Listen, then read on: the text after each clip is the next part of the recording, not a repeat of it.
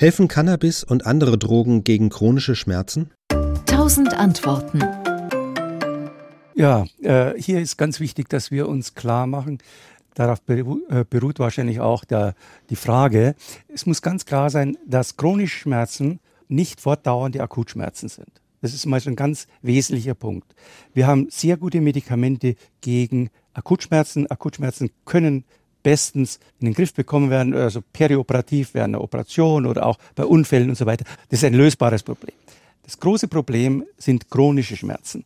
Und da ist es wesentlich, dass man erkennen muss, dass wir eigentlich keine spezifischen Medikamente für chronische Schmerzen haben.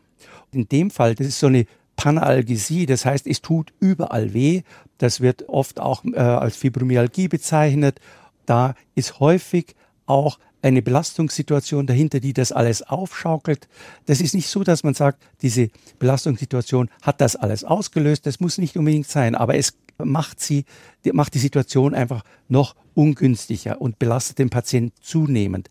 Und hier ist es sehr wesentlich, dass diese Patienten sowohl medikamentös als auch psychotherapeutisch äh, behandelt werden. Das muss gleichzeitig erfolgen. Wir sprechen von einer sogenannten multimodalen Therapie. Und eine multimodale Therapie zielt auf eine Veränderung des chronischen Schmerzgedächtnisses ab.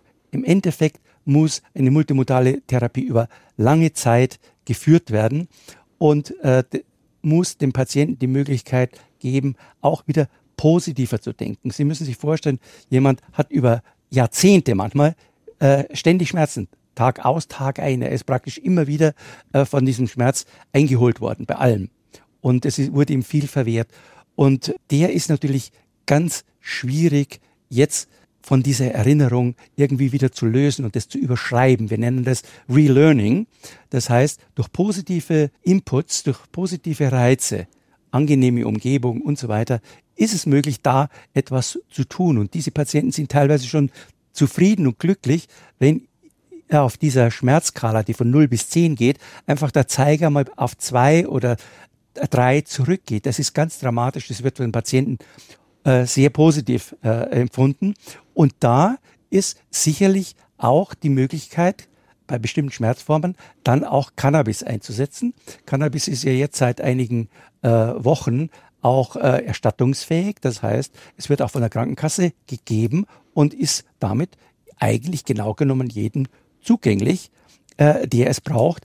Dazu ist es aber wichtig, dass sich der Arzt auch erkundig macht und da äh, muss ich leider sagen, wissen manche meiner Kollegen noch nicht so genau Bescheid, wie sie das machen müssen. Sie meinen, es ist dann etwas viel Papierkrieg, aber den muss man führen, diesen Krieg, um dem Patienten helfen zu können. SWR Wissen. Tausend Antworten.